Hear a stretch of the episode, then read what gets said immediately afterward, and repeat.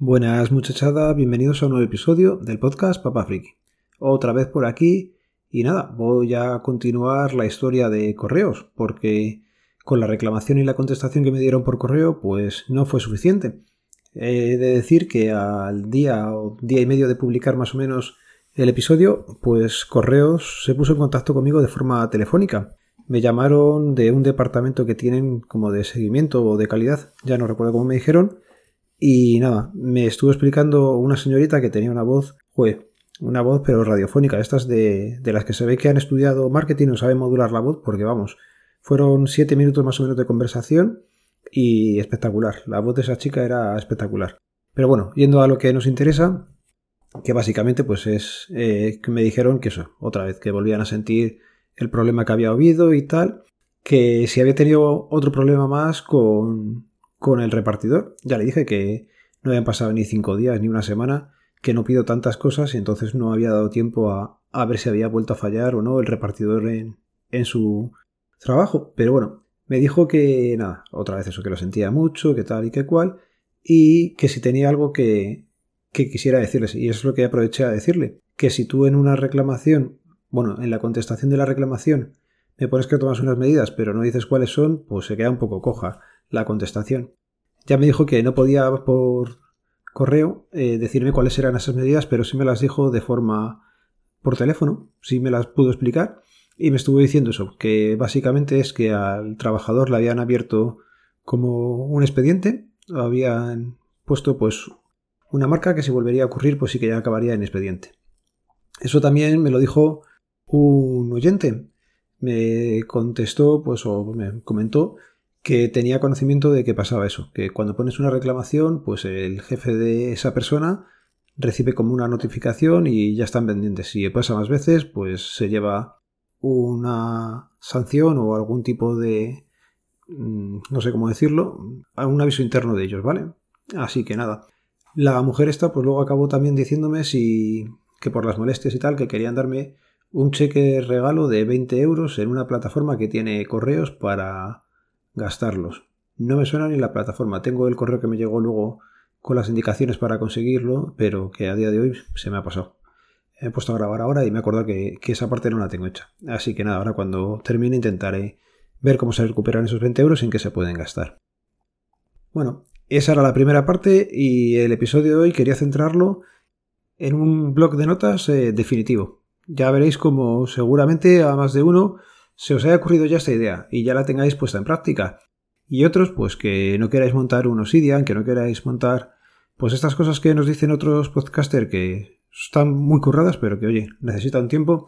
Ya veréis que como con esto seguramente os sea muy sencillo de implementar en vuestro día a día, puesto que seguramente ya estáis usando Telegram.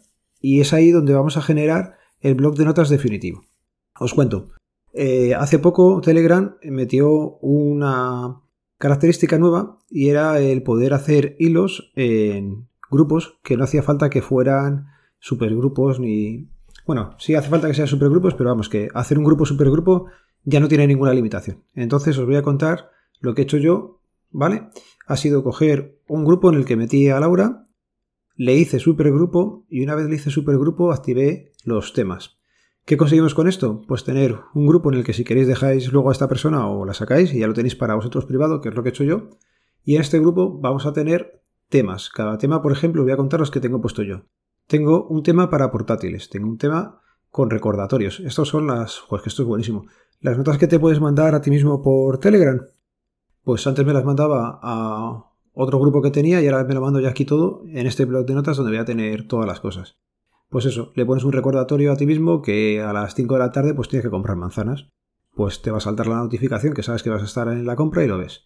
Tengo otro apartado que son impresión 3D, tengo otro para recetas, aunque últimamente hago pocas, pero bueno, pues ahí me gusta ver cosillas.